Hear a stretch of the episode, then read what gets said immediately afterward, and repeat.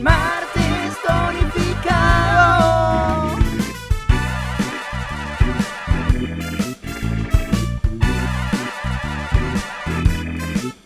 Y esto es martes tonificado. Bienvenidos a un nuevo programa del podcast Martes Tonificado. Este programa está dedicado para ti, donde compartimos las experiencias de vida, tanto profesional como personal de nuestros invitados, y esto con la única razón que sea fuente de inspiración. Yo soy su anfitrión, Tono Posadas, y hoy tenemos como invitado a Carlos Luna Rivar. Carlos es estratega de empresas familiares, es experto en gobierno corporativo, speaker, educador y columnista. Él es un doctor en administración, es socio fundador de Corporate Governance Leaders, galardonado con el reconocimiento Los más inspiradores en el año 2022 por la Cámara Empresarial de Comercio y Servicios de Guatemala. Carlos es casado y padre de tres hijos. Bienvenido, Carlos, ¿cómo estás? Muchas gracias, Tono. Primero, agradecerte la invitación, felicitarte por este extraordinario podcast y honrado de estar compartiendo contigo algo de mi experiencia y de mi vida. Solo una corrección, tengo dos hijos, no tres, sino ese detalle fue Ya, me equivoqué. tener efectos. Va a decir la señora de dónde salió el Ah, Perdón. Ah, bueno, y arranquemos comentarnos también brevemente ahí quién es Carlos Luna. Bueno, eh, realmente soy un guatemalteco, eh, emprendedor, entusiasta de la vida. Me gusta madrugar. Soy del club de las cuatro y media de la mañana. Eh, hago deporte y me gusta mucho eh, disfrutar de la naturaleza sus diferentes expresiones, los paisajes, en general la vida. eh, me gusta eh, promoverla e, e impulsarla. Buenísimo. Y ha- hay un club eh, que promulga mucho el de las 5 de la mañana, que me imagino que es algo parecido. Y tenés ahí como un patrón, digamos, que en el otro entiendo que es 20, 20, 20. Aquí tenés un patrón, digamos, de qué haces en las mañanas, cuál es tu rutina, digamos, que nos puedas comentar.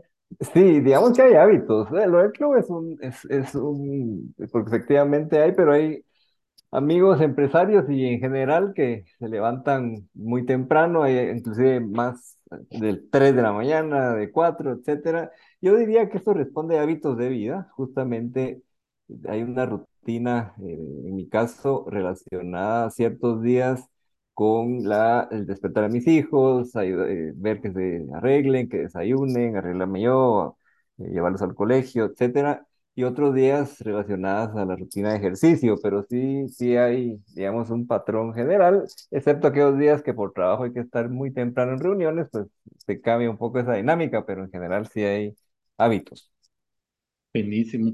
Te definís como un empresario que, que disfruta de la enseñanza y, esto es a nivel universitario principalmente, ¿verdad, Carlos? Pero ¿cuál dirías que es tu mayor satisfacción en esa combinación entre empresario y ser un, un catedrático? Sí, el, la parte empresarial tiene que ver con el logro, con el arriesgarse sobre alguna línea de negocios y, y ver que poco a poco va- vas logrando los resultados o vas desarrollando un mercado de manera innovadora, competitiva. Digamos que esa parte de visualizar que tus ideas empresariales son bien recibidas eh, y que además te pagan y te pagan bien por ello, te da una, en mi caso me da una satisfacción muy grande y la parte académica más relacionada a la pasión por formar a las siguientes generaciones. De hecho, la línea de negocios de la firma está relacionada con eso. Nosotros trabajamos con empresas familiares fundamentalmente, también tenemos no familiares, pero eh, el core es las empresas familiares y eso se explica por dos razones. Por el lado empresarial, porque estoy convencido que la empresa privada es la única generadora de desarrollo, no es el gobierno, no son las ONGs, eh, realmente es la inversión empresarial la que genera desarrollo para el empresario, su familia, sus empleados, la comunidad, el país, la región en general, y por eso la convicción de apoyar empresas. Y el lado familiar, porque también estoy convencido que en la familia es donde se cultiva a la persona en todas sus dimensiones, liderazgo, hábitos, eh, ética, valores. Y entonces la empresa familiar que une esos dos factores eh, es algo que nos da mucha satisfacción o que me da mucha satisfacción. La parte académica me encanta, me encanta interactuar con profesionales. Eh, yo sobre todo me ha gustado apoyar a, programas de maestría en diferentes universidades eh, y la razón es porque ya tienen más experiencia, muchos tienen otras motivaciones, más de carácter justamente profesional y la dinámica de conversar, de trasladar experiencias es muy, muy enriquecedora. He de decirte que tengo varios años de no estar en la academia, principalmente por razones de tiempo, pero es algo que me gusta y seguramente en algún momento regresaré a ello. Carlos, y en ese sentido del, del, de, a lo que te dedicas y que es el gobierno corporativo, específicamente en empresas familiares, ¿cuál dirías que es tu aportación a estas empresas eh, que muchas de ellas entendemos que, están muy incipientes en todo este tema? Es cierto, sobre todo en, en, nuestra parte del mundo, el gobierno corporativo ha cobrado fuerza en los últimos años, pero no es algo que ya tenga, eh, digamos, muchas décadas de estarse trabajando. Y la razón es, se explica en varios sentidos. Lo primero es porque es un tema de mediano y largo plazo, no es algo eh, como, como sí lo son, por ejemplo, invertir en procesos productivos, en temas comerciales, en talento que haga, la, que haga correr el negocio y que genere los beneficios. Eso es lo prioritario, ciertamente, pero el gobierno está más relacionado a temas de eh, sucesión generacional, en el caso de las empresas eh, eh, familiares, y eso no se observa de la noche a la mañana. Las empresas familiares empiezan a tomarle valor e importancia a esto cuando hay un detonante. Por ejemplo, el fundador, si es una empresa de primera generación o los fundadores, eh, ya está en una edad que están pensando en retirarse, ya, ya hay una siguiente generación y resulta que las perspectivas generacionales son distintas. No buenas o malas, sino sencillamente distintas. Probablemente sí hay, hay una siguiente generación con mejor nivel de formación académica y a veces eso genera conflictos en la dinámica padres-hijos. Entonces, eso es un detonante para buscar ayuda eh, de cómo poder eh, mejorar esa parte y eh, establecer un gobierno profesionalizado. Otros aspectos tienen que ver con problemas de salud o que hay un problema con algún familiar específicamente de, de diferente naturaleza. Entonces, eh, algo que por lo que nos buscan frecuentemente es porque quieren traer a un primer gerente general no familiar, por ejemplo. Y esa es una decisión muy importante y fundamental en las empresas eh, familiares porque la perspectiva de los fundadores es muy distinta al resto de stakeholders, incluyendo las siguientes generaciones de familiares, porque aunque fueran familia, no, no vivieron lo que significó hacer crecer y los sacrificios inherentes a ese proceso. Y no digamos ejecutivos contratados que tienen eh, en muchos casos fortalezas, pero que tiene que haber un contexto de gobernanza para que puedan funcionar en la organización. Y ese tipo de dinámicas eh, hace que el gobierno corporativo se, sea importante. El valor agregado de CGL, de la firma, ¿cuál es? Yo te diría que los más de 22 años de trabajar con empresas familiares nos han permitido desarrollar un modelo y una metodología eh, muy especializada eh, que atiende eh, los diferentes factores que afectan el gobierno corporativo y familiar y la forma en cómo trabajamos con las familias y las empresas hacen que sean muy cotizados nuestros servicios. Afortunadamente, eh, pues eh, trabajamos de la mano y se dan resultados muy, muy interesantes en las familias. Buenísimo. Y yendo un poquito a lo más eh, personal, vemos que te encanta el tema de estudiar el universo y eso pues me llamó muchísimo la atención como lo describís. ¿Qué es lo que más te apasiona de esto, Carlos? Wow, eso es algo impresionante creo que si no hubiera sido eh, administrador de empresas, tal vez hubiera podido haber sido astrofísico o algo así, eh, o neurólogo, los que estudian el cerebro, que son los dos campos, digamos, adicionales que me gustan. Y lo que me impresiona del universo, Tono, es que es tan vasto, tan grande, que verdaderamente los seres humanos somos una milésima de un grano de arena en el contexto general del universo y todo lo que eso significa.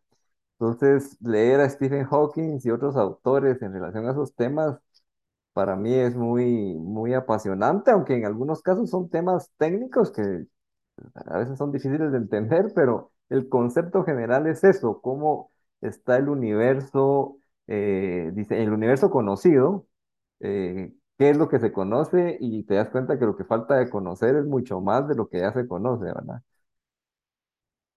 Hay ahí una duda en respecto a esto y no sé si, si lo has visto dentro de lo que te gusta estudiar, pero actualmente se habla de muchos fenómenos que se están manifestando. ¿Hay algo curioso que, que nos puedas contar sobre ello?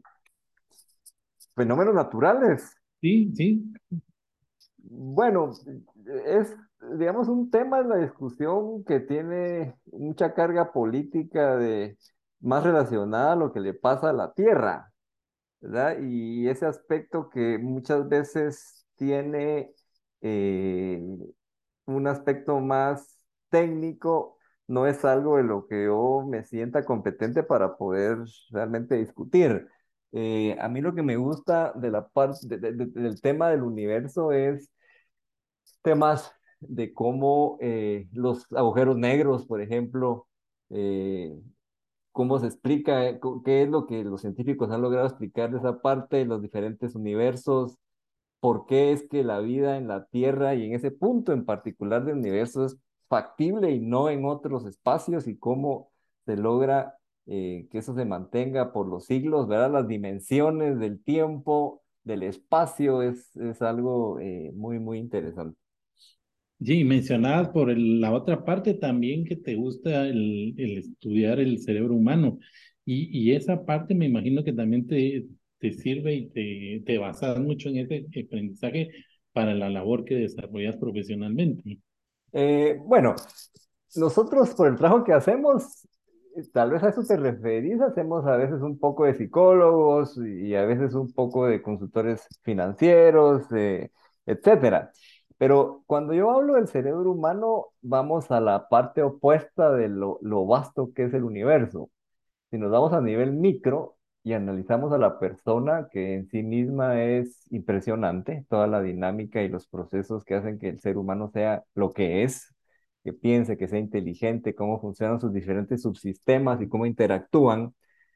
Dentro de ese contexto interesante, el cerebro es eh, el motor, ¿verdad? Es el que realmente eh, tiene todo el control y eh, si te pones a pensar es impresionante cómo un cerebro eh, puede tener los alcances que como seres humanos tenemos y todo el impulso cognitivo que ha llevado al desarrollo que es conocido, tecnológico, científico y demás, y cómo funcionan sus diferentes partes, digamos, para, para que la persona funcione, somos diferentes hombres y mujeres, tenemos, digamos, diferentes aspectos, entonces eso en términos de inquietud, de poder entender. Creo que al final es eso tanto la parte del universo como el cerebro humano lo que al final buscamos, ¿verdad? Los que nos gustan este tipo de temas y que seguramente nunca vamos a llegar a lograrlo porque la comprensión plena de esos aspectos es prácticamente imposible, eh, creo yo pero el cerebro humano pues direcciona a las personas y, cuando tiene pues alguna mínima anomalía, todos los efectos que genera, eh, porque algunos tienen mayores alcances que otros, algunos son genios en ciertos temas, pero tienen grandes falencias en otros como personas. Entonces, esa es un poquito la parte interesante que a mí me gusta pues como hobby ir conociendo, estudiando, no es que sea un experto ni tenga un grado académico en ninguno de los dos aspectos, pero es un aspecto como hobby, como lo preguntabas en su momento. Y, y, el, y la otra parte que me, me gustaría que me comentaras también de lo que hablabas antes es que te apasionan los resultados. ¿Cómo, cómo definirías esa parte y cómo influir en tu vida? Sí, yo eh, dentro de, de, lo que soy, soy una persona muy estructurada. Creo que mi formación doctoral me ha llevado a ser bastante pautado y eso significa que al final lo importante son los resultados y no solo el esfuerzo. Eso más en el campo empresarial tiene que ver con diferentes perspectivas, ¿verdad? De liderazgo y de, de enfoque o de approach a cómo se gestiona el talento. Pero en mi opinión, lo, lo importante es realmente cómo eh, logras lo que, lo que estás buscando. Eh, alcanzar el resultado y también cómo lo haces, ¿verdad? Porque claramente hay todo un aspecto ético y de valores que se puede, que se debe de respetar, pero lo más importante es eso. No, a veces nos quedamos en esfuerzos y, y pongámoslo en el aspecto académico. Yo por eso te decía que yo me considero un empresario que disfruta de la academia y no un académico que disfruta de la empresa. Es muy diferente. ¿Cuál, cuál es la diferencia en mi opinión? Eh, los académicos que disfrutan de la experiencia son más teóricos y este es un concepto que poco a poco lo he ido entendiendo en su aplicación práctica. Eh, teóricos porque conocen y han estudiado mucho, pero tienen poco recorrido práctico en la aplicación de lo que eso significa. Es como que tuviéramos un médico que ha estudiado y que sabe todo conceptualmente, eh, un neurólogo, pero que nunca ha entrado a una sala a estudiar eh, o, diferentes aspectos directamente con el cerebro, por ejemplo. Eh, lo mismo pasa en casi todas las ciencias, digamos, que tienen aplicación porque eh, el otro lado es los prácticos, los empíricos, que disfrutan de cómo se teoriza y cómo se convierte en teoría la parte práctica. Entonces, digamos que esos dos conceptos son, son interesantes para poder, eh, pues, avanzar y, y, eso va relacionado entonces en qué es lo que cada quien va, va buscando. Los resultados son personales, cada quien los establece eh, la vara de medir de, cada uno, te diría yo, depende de uno mismo, ¿verdad? Eso, eso es lo, lo, más difícil. Muchos se comparan con terceros, eso es más complejo todavía. El, para mí el reto más importante es qué resultados me pongo a mí mismo y cómo voy avanzando o retrocediendo sobre ellos. Carlos, y en este sentido lo que mencionabas anteriormente me llamó la atención cuando decís que lo, lo más importante son los resultados y no solo el esfuerzo ahí de fondo hay algo importante en relación, habrá personas que solo hacemos esfuerzo y no engrasamos resultados.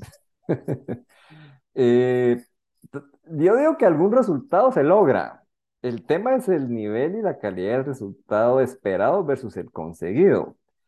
Lo que pasa es que vos que estás vinculado al mundo empresarial también, sabrás que hay algunos enfoques que pueden ponderar mucho el esfuerzo que se realice. Pensemos en alguien que va a ir a una Olimpiada. Seguramente el esfuerzo que tiene es mm, intenso en un lapso de tiempo determinado, pero al final si el yo puedo tener como objetivo ir a una Olimpiada. Si ya lo logré, check. El otro puede ser estar entre los primeros 10. Otro podría ser tener alguna medalla olímpica o el objetivo tal vez más ambicioso en, eh, sería tener una medalla de oro. O alguien puede decir como Phelps, no, no es una medalla de oro, mi objetivo es tener la mayor cantidad de medallas de oro de la historia, por ejemplo. Entonces, esos diferentes aspectos van a estar en función también del esfuerzo que eh, cada quien se, se, se, ponga. Me comentaba mi hijo que está gustando el básquetbol una frase que no, no me recuerdo exactamente cómo es, pero de, de este basquetbolista que falleció, no me recuerdo ahorita, en un helicóptero, ¿te acuerdas? no me acuerdo cómo se llama ahorita.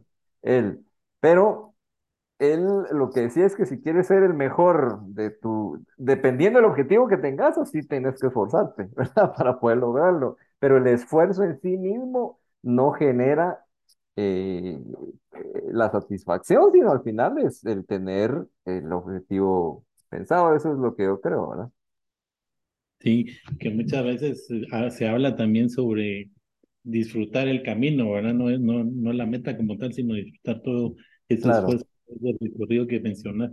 Hay, hay un, de fondo, digamos, hay, sos una persona súper preparada y que ha alcanzado mucho, eh, tanto eh, de manera individual como profesional. ¿Cuáles definirías que son tus factores de éxito? Pues gracias por eso. Yo creo que estoy en constante crecimiento. Me siento satisfecho con lo que he logrado y creo que voy pues a la mitad del camino. Yo lo que te, te diría varias cosas. Una es paciencia. La paciencia significa entender que los resultados no siempre se dan tan rápido como uno quisiera. Y eso va en casi que todos los, los aspectos que nos pongamos a pensar. A veces hay que tener la paciencia necesaria para poder llegar a donde uno quiere. La otra que me parece clave es la pasión, estar en donde realmente te guste. Digamos, yo me disfruto muchísimo a mis hijos, ser papá es de las experiencias más profundas o la experiencia más profunda que he tenido y tengo en mi vida y me la disfruto. Eh, me la disfruto constantemente, pero si a mí no me gustara y soy papá, pero ni modo, ahí voy, a mí lo que me gusta es otros aspectos, probablemente eh, pues, no, no, no estaría en esa ruta. Y la otra eh, característica, tono, es la disciplina. Estoy convencido que el tener disciplina es fundamental. ¿Qué significa la disciplina? Es más allá de una motivación coyuntural de algo. Empieza el año y quiero bajar de peso. Entonces empiezo a hacer ejercicio, pero ya a mitad de febrero ya la motivación se me fue porque es muy exigente levantarse temprano, no comer todo lo que quiero, tener ciertos hábitos, etc. Entonces tiro la toalla y regreso a los hábitos previos. Eh, la disciplina, en, cambio, permite eh, que uno vaya logrando aspectos. Yo te voy a poner un ejemplo sencillo. El haber completado un doctorado puede parecer algo eh, que es nada más de estudiar y meterse, pero está, para mí está más relacionado con la disciplina, sobre todo porque no lo obtuve a los 25 años, porque no era un doctorado académico, sino a los 39, 40 años. Y entonces en mi opinión, eso se logra por tener la disciplina y saber que es algo importante para mí, que me gusta, y entonces me esfuerzo y sacrifico otras cosas por el objetivo que estoy, que estoy teniendo. Esas tres características, tal vez te diría yo, te remarcaría que, que se traducen también en algo clave, Tom, y es ser uno confiable ante las personas. Yo tengo esa, esa afortunada característica, las personas confían en mí. Eh, por diferentes razones y es un compromiso para mí decir qué voy a hacer y hacer lo que digo. Y eso nos permite eh, pues avanzar y crecer. Eh, es un poquito lo que yo veo y observar cómo lo hacen también los demás, ¿verdad? Sobre todo aquellas personas que, que yo veo que, o que yo, yo, yo aspiraría a tener algo similar, esforzarme por emularlos, ¿verdad? Total, de acuerdísimo con todo eso. Y me llamó muchísimo la atención lo de la paciencia. Creo que nadie de nuestros invitados había hablado sobre esta, sobre esta virtud, pero qué, qué buenísimo que, que lo tocas. Y creo que va relacionado con lo que, que quería preguntarte en relación a cómo te disfrutas la naturaleza en sus distintas manifestaciones y qué, qué te deja esta, esta combinación, esta compartir con la naturaleza. Eso es muy interesante. Es, para mí está vinculado al tema de belleza. Eh, para mí ver un paisaje, un cielo de diferentes colores, eh, un arco iris o visualizar inclusive lluvia, nieve, diferentes aspectos, me lo disfruto porque me hace reflexionar en cuán diverso es eh, pues la naturaleza, ¿verdad? Los animales, me encantan. Y aquí quiero hacer un matiz, ¿verdad? Me encanta verlos, de diferentes tipos de animales, sus características, sobre todo los animales salvajes. Aunque no soy alguien de tener animales cerca y, pues podría tener, creo, a este momento alguna mascota, pero no la tengo porque vivo en un apartamento, entonces es algo, es algo complejo, pero sí me, la naturaleza en general es algo que me da mucha tranquilidad, paz, estar en el mar, viendo, viendo un lago, eh, ir en un avión y ver cómo es la dinámica de las, de las nubes o de la tierra para abajo, eh, de todo todos esos aspectos a mí lo que me, me, hacen es pensar en la belleza y en lo diverso y lo grande que es, ¿verdad?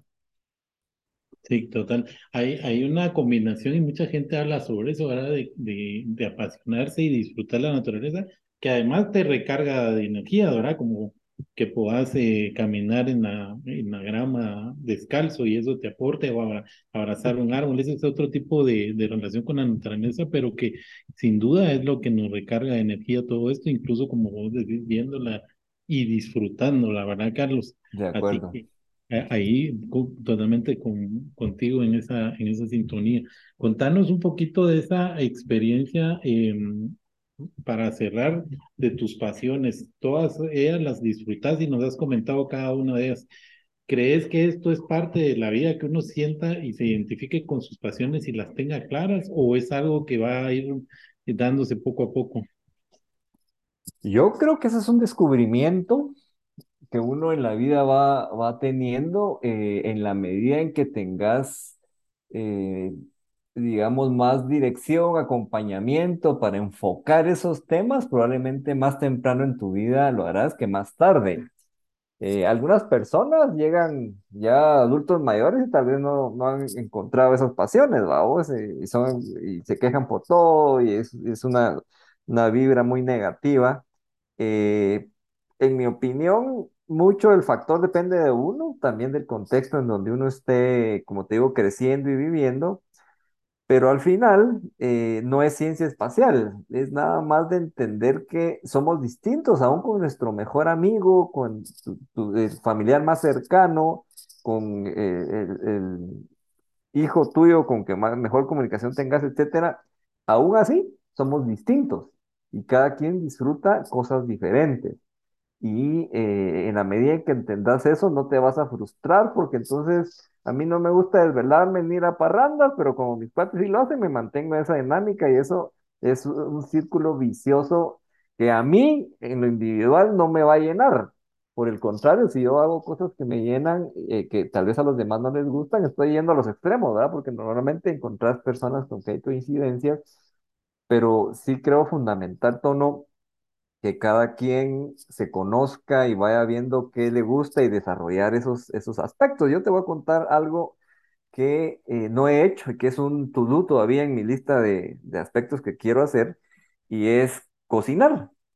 Yo estoy ya cada vez más cerca de, de llegarlo a hacer, eh, el poder meterme a cocinar. No es, no es algo que yo tuve formación, aunque mi abuelo italiano pues nos cocinaba, mi mamá cocinaba muy bien, etcétera, pero tal vez como nos cocinaban, nunca nos metieron a esa parte y es algo que yo tengo pendiente y creo que sí puede llegar a ser una pasión importante en, en mi vida, pero que todavía está pendiente. Lo- creo que lo importante ahorita es que ya la tengo consciente y que espero en poco tiempo eh, meterme y poco a poco desarrollarla, pero cada quien debe de conocer sus pasiones eh, y, y, y en cuanto, y si lo haces antes, mejor, porque en esa medida vas a profundizar mucho más en, en esa parte, ¿verdad?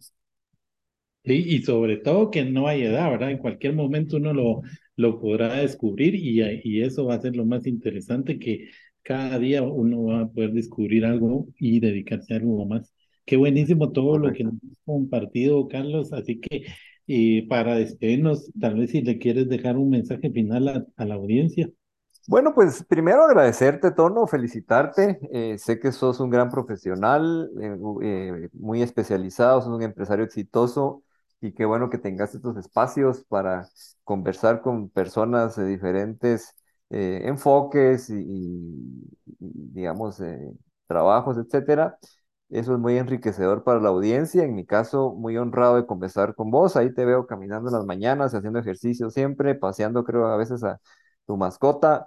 Eh, pues no, para mí es un camino que sigue adelante y, vamos siempre aprendiendo y, y me encanta conversar y platicar con las personas, aprendo muchas de ellas, parte del trabajo que hago que es consultoría, me permite estar en contacto eh, con diferentes tipos de personas, muchos empresarios, pero que sean empresarios no significa que sean iguales y eso es muy enriquecedor para mí, así que pues a tus órdenes y siempre agradecido por esta invitación.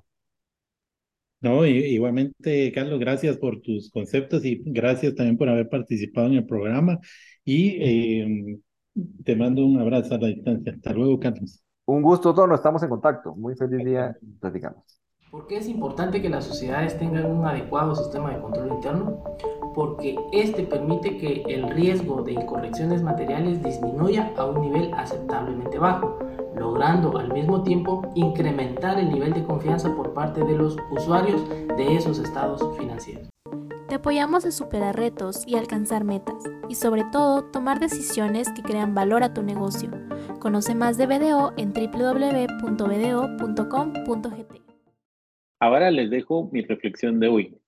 Se dice que el jefe inmediato influye en un 48% en la decisión de que un colaborador deje un trabajo.